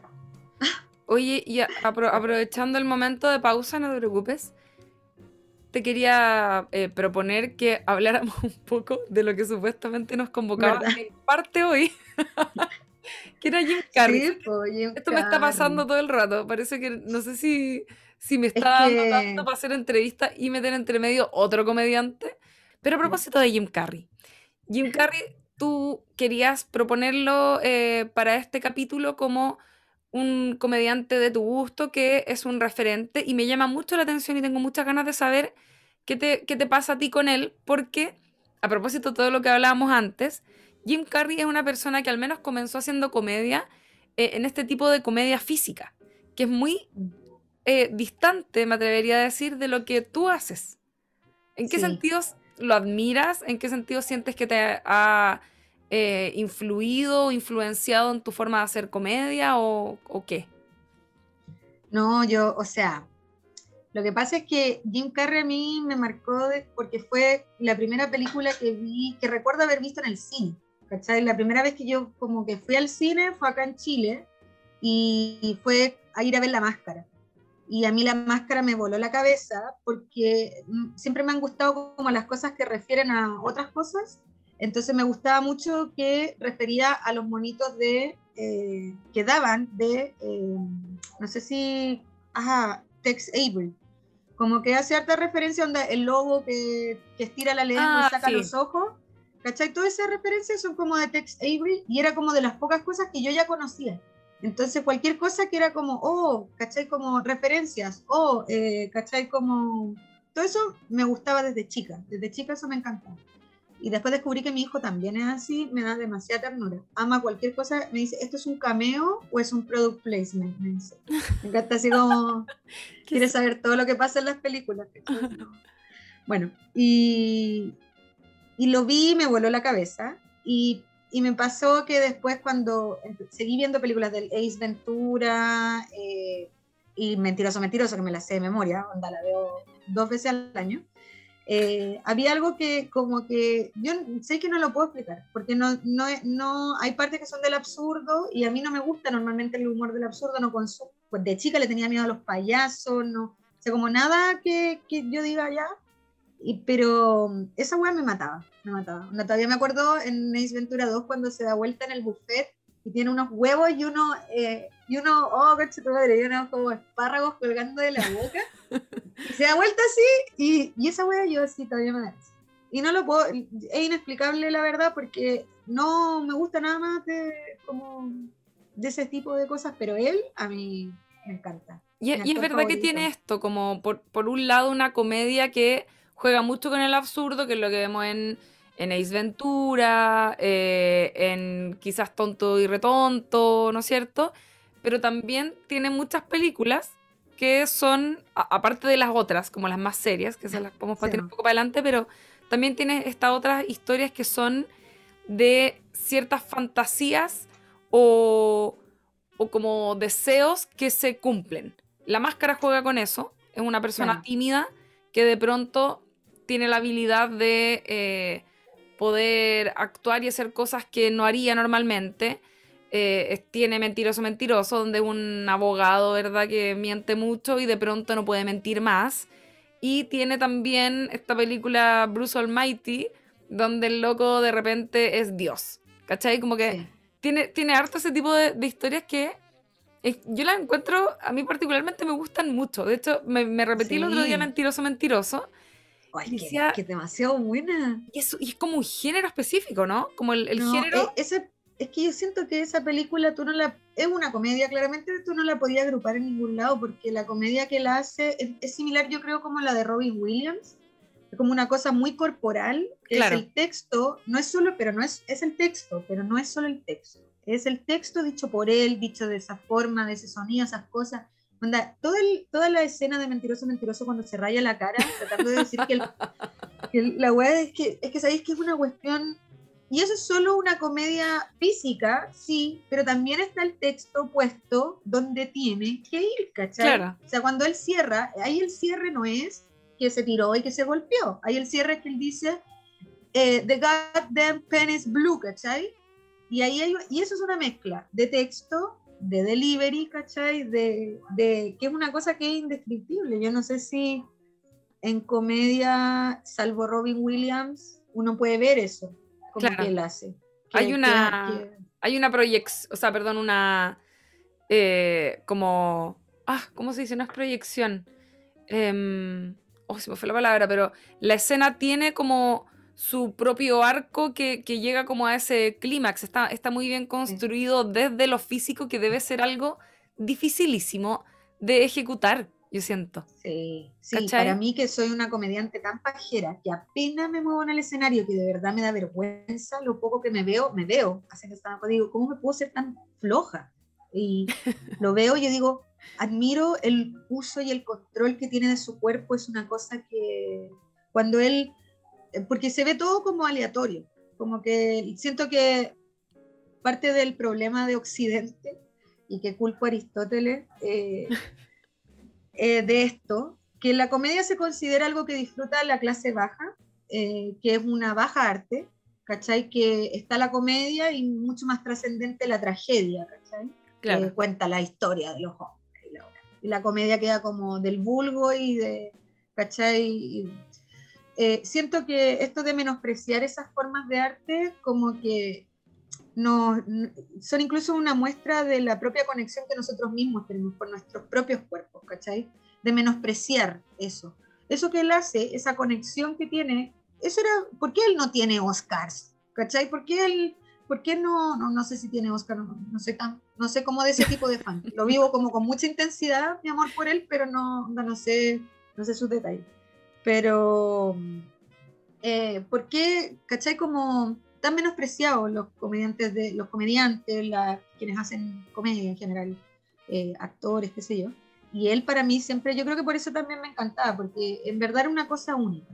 Y, y todos los temas que abordaron estas películas, para mí todos eran temas que eran muy vivos, ¿cachai? O sea, siendo una cabra tímida, siendo en el fondo una persona con una necesidad de control en la vida, ¿cachai? Como de una vida muy caótica, con cambios de país, con cambio de colegio, con separaciones, onda. Para mí era como vivir, yo, yo tenía esas fantasías, ¿cachai? Como de qué quería si fuera Dios, quería si, ¿cachai? Como que vivía continuamente pensando en esas cosas, entonces siento que, mm, y era, y, y me sentía siempre como una mentirosa, ¿cachai? Siempre me sentí como una mentirosa. Yo creo que por eso me gusta mucho, me gustaba mucho Mentiroso, Mentiroso, porque decía, si alguien descubriera todas las cosas que yo pienso, como realmente, eh, así como me, odiarían, ¿cachai? De siempre ser pesado, siempre ser crítica, hay muchas cosas que me guardaba y pienso como siempre mentirosa, ¿cachai? Ahora igual estoy, estoy explorando estoy explorando esas cosas, porque hay muchas cosas que pienso, quizás hoy las miro hacia atrás y digo, era toda esta ansiedad social que yo tenía, para moverme en el mundo, como para que, ¿cachai? Como aparece este, este humor, este ácido, esta crítica, esta pesadez, también como una forma de moverme dentro de este mundo que era muy disruptivo para mí. Oye, y a, propósito, rescatando algo que te quería preguntar hace mucho rato, em, tú estudiaste psicología. ¿Tenías la intención realmente de ser psicóloga? Eh, ¿Fuiste psicóloga en algún momento como ejerciendo, digo? ¿O es algo que sencillamente eh, quedó para ti, yo me imagino que igual lo metís un montón en tus textos, como que, ¿cómo, cómo, cómo metís eso en tu vida? ¿Qué, ¿Qué, hay con, con, esa parte tuya, con esa faceta? Sí, es que yo, mira, yo entré pensando ser sexóloga, eso quería ser sexóloga cuando estudié. Eh, psicología y porque siempre me, me, atrajo mucho como todo lo que tenía que ver con, con la sexualidad, la vida en pareja, qué sé yo, tenía mi rol. Y después, por supuesto, me di cuenta que no tenía dedos para la clínica porque soy demasiado difícil, le digo yo, pero básicamente me cuesta poner límite emocional. Entonces, ah. eh, yo sufrí mucho cuando hice la práctica. Fue, muy, fue muy fuerte para mí porque yo me llegaba, no sé, un caso terrible Y, y, después me tenía que ir para la casa y era como, y esa niña se tiene que ir para su casa, ¿cachai? Donde le pegan, entonces era como, no, no puedo hacer esto. De verdad que admiro a la gente que hace terapia porque es muy difícil. Y me dediqué a la investigación, a la investigación nomás. Y cuando me echaron eh, de mi última pega, eh, dije, ya sabéis que voy a probar a hacer esto.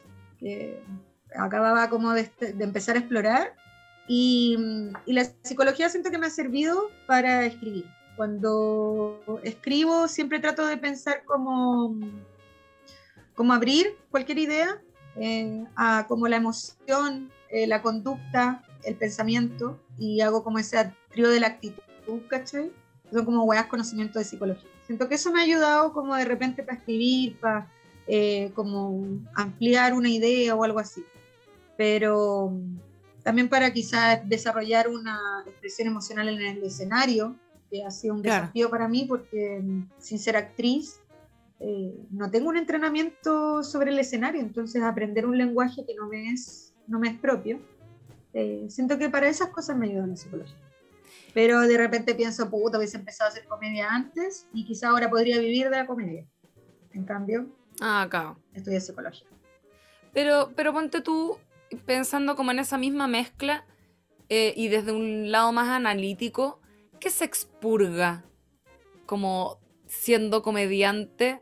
Es que estoy, o sea, que estoy pensando, y día me vi unos videos de Jim Carrey pensando en el capítulo y todo, y decía, este buen está desquiciado, como que lo, lo veía así como haciendo su comedia física, y era como, ¿qué, qué tendrá dentro que como que esa expresión tan, eh, como esos movimientos eh, corporales tan exagerados, es como que algo que tuviera adentro no, no está atrapado, ¿cachai? Como que tenía esa mm. sensación un poco. Y pensaba, eh, bueno, después supimos obviamente que tuvo sus crisis, ¿cachai? Mentales y todo a partir de, principalmente se supo hace algún tiempo de la película que había hecho sobre el, comediante mm, Andy Kaufman, ¿verdad? Esta película Man on the Moon. Salió se, se fue la bola. Y se fue en la bola y el loco se creía él 100%, la relación que tenía con la familia del comediante que estaba eh, muerto, ¿verdad? Él murió de cáncer, si no me equivoco. Entonces, como eh, yo decía igual ahí, eh, no sé, hay, hay, algo, ¿cachai? Como particular que en su caso funcionó a favor, pero siempre recuerdo mm. que mi, mi, hermano psicólogo, y él me decía, no, hay, hay, hay ciertos como tipos de, qué sé yo, trastornos, no sé si, si estoy ocupando la, la palabra correcta, que me decía, igual uno los puede ver como hasta cómo camina la persona. ¿Cachai? Como que me, me decía uno, hay ciertas personas que cuando la evalúo yo cacho al toque, ¿cachai? Y decía, me, me, pregunto como, ¿hay, ¿habrá algo como de eso en, en ese nivel de, de, trabajo físico? Y lo pienso también a propósito de lo que mencionaste tú recién, que es Robin Williams, que es una persona que también eh, se quitó la vida hace algún tiempo. O sea, estaba pasando por un, también una crisis, eh, en, en, no sé bien en qué, pero pero evidentemente algo Creo que él tenía. Claro. Entonces, como. Eh, Lo que pasa es que siento que. Y algo que veo en, en algunas eh, colegas, que. Bueno, y en mí misma también. Eh, en el escenario lo que aparece es siempre como uno mismo amplificado. Ya. como que hay una persona escénica, hay gente que instala personajes, ¿cierto? Pensemos, por ejemplo, el flight chileno antes hablaba desde un personaje y eso le daba ciertas libertades que él no se sentía listo para él hacer, ¿cachai? Hoy en día él es Alex Ortiz, ¿cachai? Está como ahí, eh, como conociendo su persona escénica.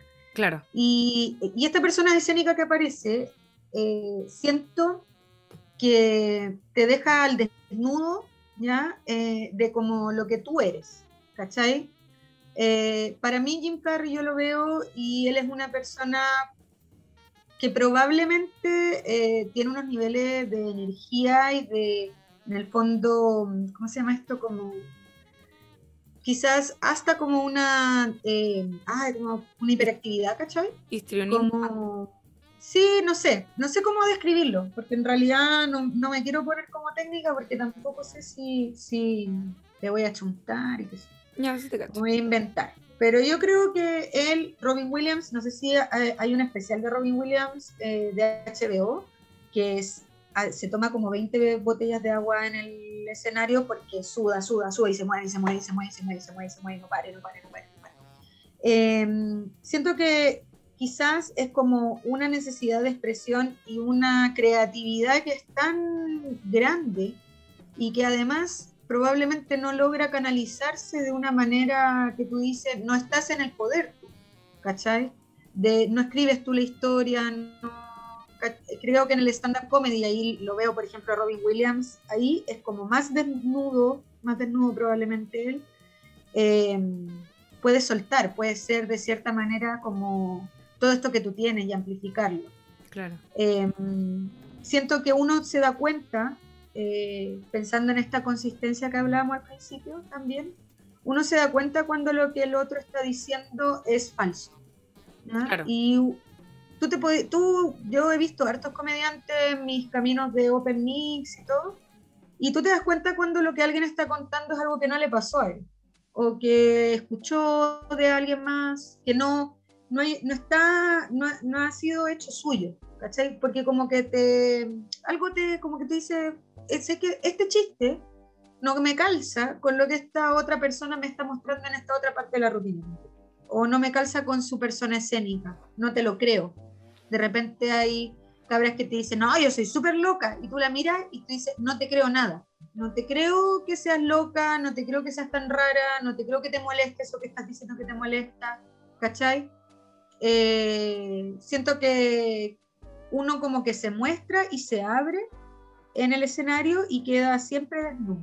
Y bueno, y hay gente que se hace terapia en el escenario, que tampoco sé si es una buena idea, pero que van y como que desnudan todos sus problemas en el escenario y no, eso no siempre es gracioso. A veces puede ser gracioso, pero la mayoría de las veces no, como que solo me va a dar pena. Claro. Sí, es verdad eso, es que es que es es un eh, igual yo siento que los comediantes tienen una cosa muy también como de mm, de como de actores, ¿cachai? Como que tienen esta tienen que expresarse a través de eh, lo que dicen, pero también eh, se están exponiendo como persona físicamente eh, sobre el escenario, hay un nivel de exposición tan grande y se hace un nivel de catarsis a veces tan grande que también yo me imagino que, que claro, como que es muy fácil irse en la ola y de repente vomitar un montón de información y filo, como la caña moral al otro día de eso, no me imagino cómo será, o quizás no existe nomás, como yo creo que lo peor es cuando te está yendo bien. Onda, cuando cuentas algo y te empieza a ir bien y te engolosinas y después uno termina, onda, no puedo creer que conté esa oh, no puedo creer que dije eso en un escenario. Pero, eh, pero yo creo que para mí siempre es una forma de elaborar las cosas que me van pasando. Siento que poder pasarlas a, a la comedia en el escenario eh, es una forma de procesarla, como que empiezo a saber cómo me siento respecto a eso.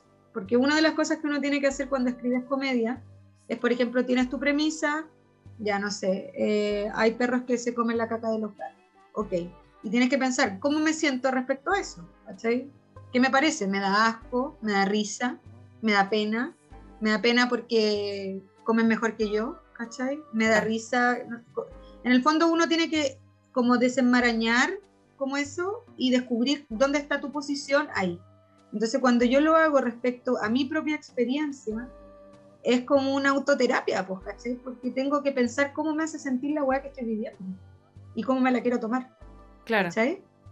Y eso siento que ha sido terapéutico para mí. Pero, no sé. No sé ahora qué será de mí. Esto de la pandemia, de verdad que mata la creatividad y la, ¿Cómo ha sido la, pandemia para ti en ese sentido? ¿Y podido hacer comedia en pandemia? ¿Cómo es hacer comedia en pandemia? Es que es raro, porque como yo te decía, como yo lo que hago es stand-up comedy, y el stand-up comedy es necesariamente este relato con el, con el público, yo no tengo las herramientas para poder hacer mis chistes bien en online, ¿cachai? Como que la Piare, por ejemplo, ella partió al tiro con los shows, la Darinka también, la Monse Jerez, y les va súper bien con su show online porque ellas son actrices. Entonces ellas están acostumbradas a presentar un texto, ponerle la emoción, eh, tienen todas estas herramientas que yo las invoco, ¿cachai? Como cuando me subo al escenario. no, no, no, las practico porque no tengo esa disciplina de, del teatro, ¿cachai? Claro. Entonces, para mí ha sido difícil. Igual he escrito hartas cosas y ha sido un momento que he aprovechado para eso. Tengo mucho material nuevo escrito y lo mandé a trabajar. Le pedí a la Cintia Gallardo que lo trabajáramos juntas, le pagué una asesoría, el paso el dato, fue una gran asesoría, onda que muy contenta porque trabajamos juntas mis chistes y fue como ya necesitaba un ojo externo de alguien que me lo, me lo oxigenara y me ayudara a crear remate y eso. Y eso esto me ha dado felicidad, pero hacer comedia, hacer comedia, difícil. Está difícil, sí. Es, que, además a mí no me acomoda. Y, yo lo he escuchado de la mayoría de las personas todo esto. Eh, en general me han comentado que el hecho de no tener las risas de vuelta y todo eso es como los mata, como que los asesina. No, no, es posible eh, estar tranqui haciendo comedia sintiéndose como se debería sentir, por así decirlo. Ojalá, obviamente, podamos eventualmente reunirnos en un mismo lugar y poder reír, como que por último, no sé, hagan todos los bares al aire libre, como está, difícil. Yo creo que tenemos que hacer comedia en el parque, va a volver la comedia en el parque. Sí. Porque en el verano, separaditos, todo el mundo en su cuadradito y así será. No, pero de verdad que me da una pena pensar en eso porque eh, la gente tampoco la pasa, o sea, la gente tampoco la pasa tan bien, eh, salvo que, como te digo, sean comediantes que cambien el ritmo. Por ejemplo, mi amigo Bicho, Luciani, él captó al toque el ritmo de lo, de lo digital. Y su, su, show es así, pum, pum, pum, así, uno tras de otro, ¿cachai? Como que mantiene muy arriba el, el... Pero yo, que soy pajera, no, no, de verdad que no. Pero yo siento que es más, en mi percepción, es más eh, lo que les ocurre a ustedes como comediantes que lo que le pasa al público, porque yo me he visto shows eh, grabados en vivo con público eh, desde mi casa y me he reído. Y he visto shows grabados en pandemia sin público donde el comediante no se entera si uno se ríe o no y yo igual me río. Como que en el fondo creo que es como, es más la experiencia de ustedes en el escenario que, que de cómo, que tanto lo disfruta eh, el público. Y quería como, digamos, harto rato no te quiero obviamente tener aquí para siempre, pero ya que habíamos metido entre medio al querido Jim Carrey y un poco para, darle un buen final, eh, Jim Carrey también, además de sus momentos de comedia, mencionamos algunas de las películas en las que él actuó, que por supuesto yo creo que la mayoría de las personas que crecimos durante los años 90 nos marcaron brígido. Yo me he visto en pandemia, mentiroso, mentiroso, me he visto La Máscara también, que para mí también fue una de las películas que me hizo reír mucho cuando era chica. Y, y obviamente valoramos eh, a todo esto Ace Ventura también. Yo la, no sé si creo que fue la 2, que la fui a ver al cine oh, porque no podía, cacha la wea, habíamos venido a Santiago con mi familia, no podía, no me dejaron entrar a ver Clules. Porque era para oh. mayores de 14 y yo, claro, de haber tenido, no sé, 10 años. Y mi papá me dijo como, no importa, entremos nosotros a ver otra. Y entramos a ver Ace Ventura, que era hardcore, era súper hardcore y por y clueless, nada, o sea, de hecho no... No, nada, lo único que dicen es que es medio virgen. Y claro, y, fuman pito, yo creo que era eso, pero Ace Ventura el loco salía como tirando con una loca en una especie como de... Sí. era, la weá era mucho más zafada. Eh, y sin embargo, mm, en fin, ahí no tuve ningún problema. Es que animales. Claro, ya habían animales, entonces era como... Y protagonista masculino. Claro. Y fue lo máximo igual. Me reí caleta, eh, Clueless, la vi después, obviamente, igual 800 millones de veces me la sé memoria. También la... Pero eh, eh, Ace Ventura fue, fue increíble y claro, pasaba que eh, tenía ya este actor que hace em, muchas cosas con su cuerpo que son extrañísimas y que nos hacían mucho reír y obviamente eso para un público, sobre todo yo creo como infantil o adolescente, es muy llamativo porque nuestro, nuestra forma quizás de reírnos, las cosas de las que nos reímos cuando somos más, más chicos, más chicas, es, más chiques, es mucho más, eh, es más sencillo cuando es algo que salta a la vista nada más, ¿no es cierto? A diferencia de quizás otro tipo de que quizás requieran de otra complejidad y otros conocimientos que... Se basan más en la sorpresa. Claro. y, en, el absurdo. Y algo mucho más como... Cuando sale del... Cuando sale como del hoyo del... Del rinoceronte. de la familia mirando de la wea, Eso es genial. Esa, esa, no, es, impactante. Esa creo que fue la que yo vi en el cine. En el cine. Sí, es que es genial. Y bueno, pero tenemos luego, ¿no es cierto? Como esta otra etapa que se empezó a tirar a, propósito también de esta película que hablábamos de, de Andy Kaufman, Man on the Moon.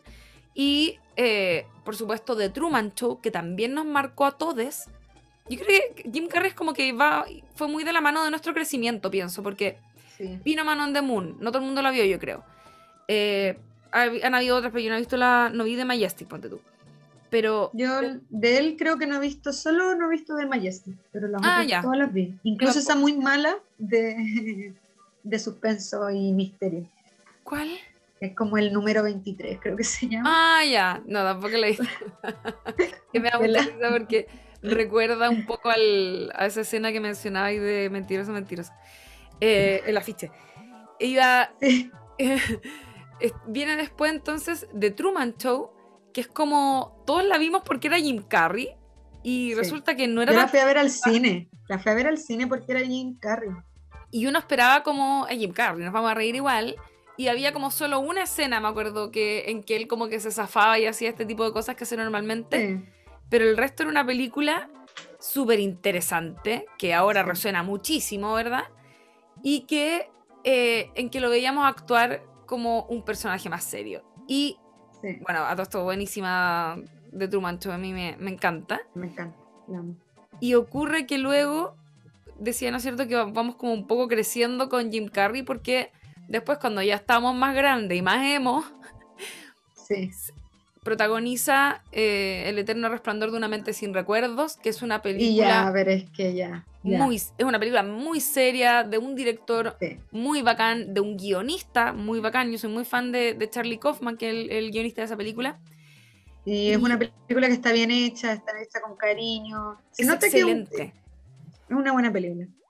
Yo la verdad es que me encanta esa película, es mi favorita.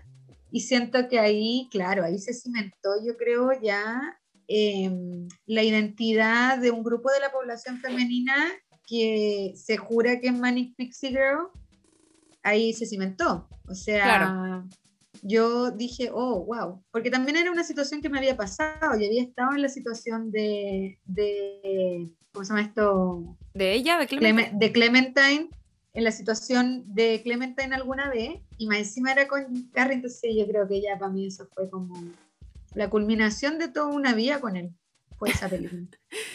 Qué interesante eso que decís como, porque normalmente yo he escuchado el comentario hacia la figura de la Manic Pixie Girl, que es como una crítica desde una perspectiva femenina, que es decir, como, oye, nosotras no venimos a arreglarle la vida o, qué sé yo, a estos hombres como complicado, pero igual, a, mí también me ha pasado muchas veces que me he encontrado en esa posición, como eh, que los hombres son más retraídos en relación a sus emociones también, y entonces uno llega a veces como con sus locuras y eh, quedan eh, como desconcertados, ¿cachai? Y después no toleran que esa locura no es todo el tiempo, ¿cachai? O sea, no soy todo el tiempo esta persona que está súper activa cuando me conociste, porque obviamente, ¿cachai? Claramente me conociste afuera de la casa, entonces claramente estaba con energía para salir de la casa. Claro. Eh, entonces, cuando resulta que no estás todo el tiempo así, no eres todo el tiempo una persona interesante y también tienes días en que quieres ser fome y mirar una hueá aburrida y monótona, eh, que ya viste, ¿cachai? Que no le gusta, eh, es como. Se les cae ese fantasma. Y ese es Clementine. Para mí, eso eh, ella eh, de cierta manera, en un momento lo dice, ella le, dice, tú crees que yo en el fondo voy a solucionar algo en ti, pero en el fondo yo estoy tratando de resolver mi propia cagada en la, en la mente. Y, y, bueno, y además que una siempre sufría, siempre con el, la fantasía de borrarse la memoria. Sí, de los dolores. Es que es muy, es, es, es tremenda ese, ese argumento. Esa, esa idea es muy buena y, es, y está también puesta en escena todo lo que tiene que ver con los recuerdos y cómo se van destruyendo y, y cómo, uno empieza a releer cosas que en el fondo que, ¿sabes que Después yo en el, en el feminismo he ido encontrando como respuestas de repente a preguntas de ese tipo. Eh, y, y, en el feminismo una de las cosas que plantea Marcela Lagarde en su ética amatoria tiene que ver con esta idea de registrar las cosas que pasan y escribirlas. Cómo tú te sientes en ese momento. Porque después cuando tú haces la lectura hacia atrás de la relación, muchas veces pasan dos cosas. Tú puedes o idealizar la situación, decir, wow, ha sido tan linda nuestra relación y en verdad es solo bonita cuando pasa esto, esto y esto, y el resto del tiempo es como el pico. O por el contrario, puedes menospreciar una relación. Y decir, puta, esta weá, los últimos dos meses han sido como la mierda, toda la relación ha sido como la mierda. ¿Cachai? Ah. Y que ambos son lecturas erróneas de la situación, o al menos desinformadas. Y ella plantea que por eso es súper necesario como registrar, como lo que está pasando en la relación, ¿cachai? Y ella habla de recuperar los diarios y todo, porque ahí tú puedes decir incluso, como protegerte incluso frente al gaslight, ¿sí? Como ¿te acuerdas que esta vez yo te dije tal cosa? Bueno, yo empecé a anotarlo cuando estaba en una relación violenta y me dio como un control de poder decir, no, eh, esto pasó y esto me hizo sentir así en ese momento, incluso si ahora me siento bien, ¿cachai? Como claro, ahora está siendo simpático y ahora está siendo amable y ahora estás bien, pero hace dos semanas pasó esto y esto y esto, yo no lo inventé, ¿cachai? No es una cosa, no, entonces, eh, siento que eso como, como una de las cosas que muestra el Eterno Resplandor es que cuando él empieza a borrar y empieza a revisitar esos recuerdos, también se empieza a dar cuenta de que no la quiere dejar ir, de que leyó mal esa, ¿cachai? Y de que quizás todavía habían cosas por hacer.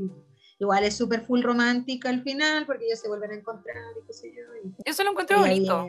como a propósito, lo he pensado mucho en mi como en esta es que uno también cambia tanto la forma de pensar a medida que pasa el tiempo, pero eh, yo no soy tan, soy una persona muy monógama eh, y he tenido relaciones largas, eh, pero no soy alguien que está siempre emparejada y tampoco soy muy fan del amor romántico.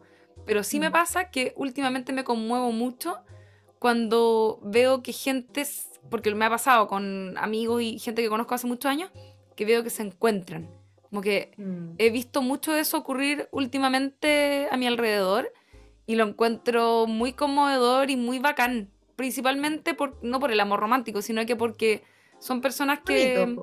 Eh, y, a la vez es como eh, ver amor sano, ¿cachai? Mm. Como eso siempre va a ser agradable. ver a gente que se transforma en compañeros y se acompañan en esta vida que está dificilísima.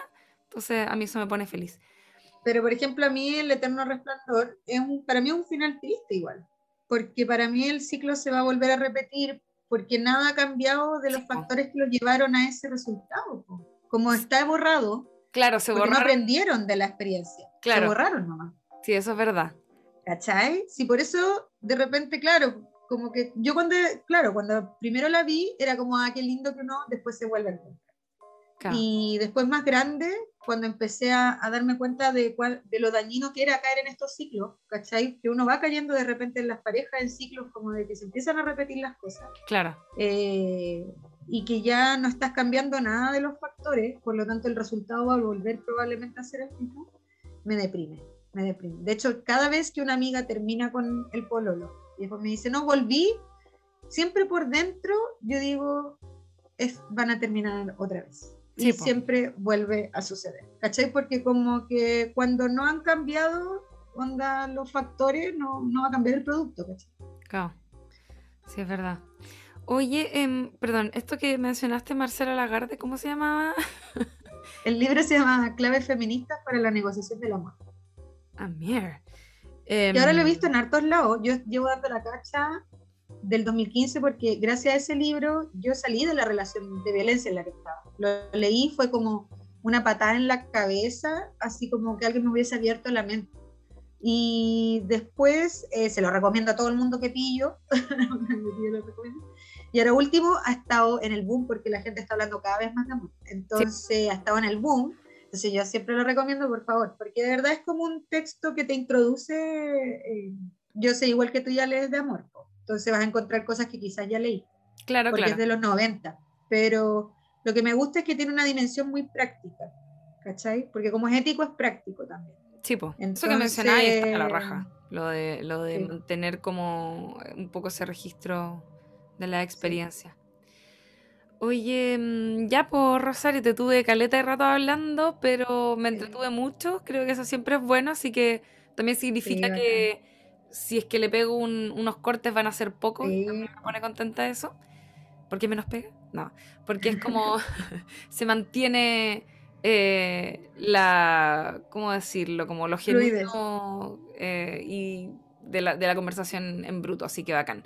Te agradezco mucho, mucho la entrevista. Creo que em, in- en general intento no preguntar las preguntas más obvias, sino que me gusta saber cómo piensan las, las personas. Y me gusta mucho cómo piensas, así que fue muy interesante también Ah. conversar contigo por eso. Me gustaron mucho tus preguntas. Ah, ya, qué Estuvieron bacán. Muy bien hechas tus preguntas, hay que decir. Y además, Sí, eh, tengo entendido que igual escuchas el podcast. sí, Así sí, que eso me, también me pone contenta. Sí, escuchó, no sabes nada. Estoy atrasada con los capítulos, pero cada cierto tiempo me pego como mis maratones de aseo y es como... Y yo te conté cuando lo descubrí que fue, bueno, es que me está dando vida porque lo encontré justo para el estallido y era como en Oh. el medio de mucho caos. Para mí no saber nada era como, ya, voy a hablar de series, ¿caché? Como voy a relajar un rato en otra cosa. Así que Sí, po. sí, me gusta mucho. Fue el Sí. recomendado. Bueno, y noso- el de comedia, que este es como un espino, ¿o no? sí, es como un spin-off eh, que estoy haciendo por mi cuenta porque a veces eh, cuesta mucho, o sea, empezar a ver una serie y después grabar un capítulo en algo que se hace todas las semanas, por supuesto. Y a mí me gusta mucho la comedia, yo soy muy fan de la comedia. eh, y tenía ganas de hacer esto como de entrevistar y también hablar de comedia entre medio, entonces es como lo mejor de todos los mundos para mí. Eso, Rosario, muchas, muchas gracias. Definitivamente. Y voy a parar ahora de grabar. Y esto ha sido todo en este capítulo de No Sabes Nada Podcast, donde hablamos de comedia con la comediante Rosario Sánchez. Eh, yo soy Lula Almeida, también conocida en las redes sociales como Lula la del barrio, por si me quieren encontrar por ahí. Esto es No Sabes Nada Podcast. Sigan escuchando nuestros capítulos y nos vemos pronto. Chau, chau.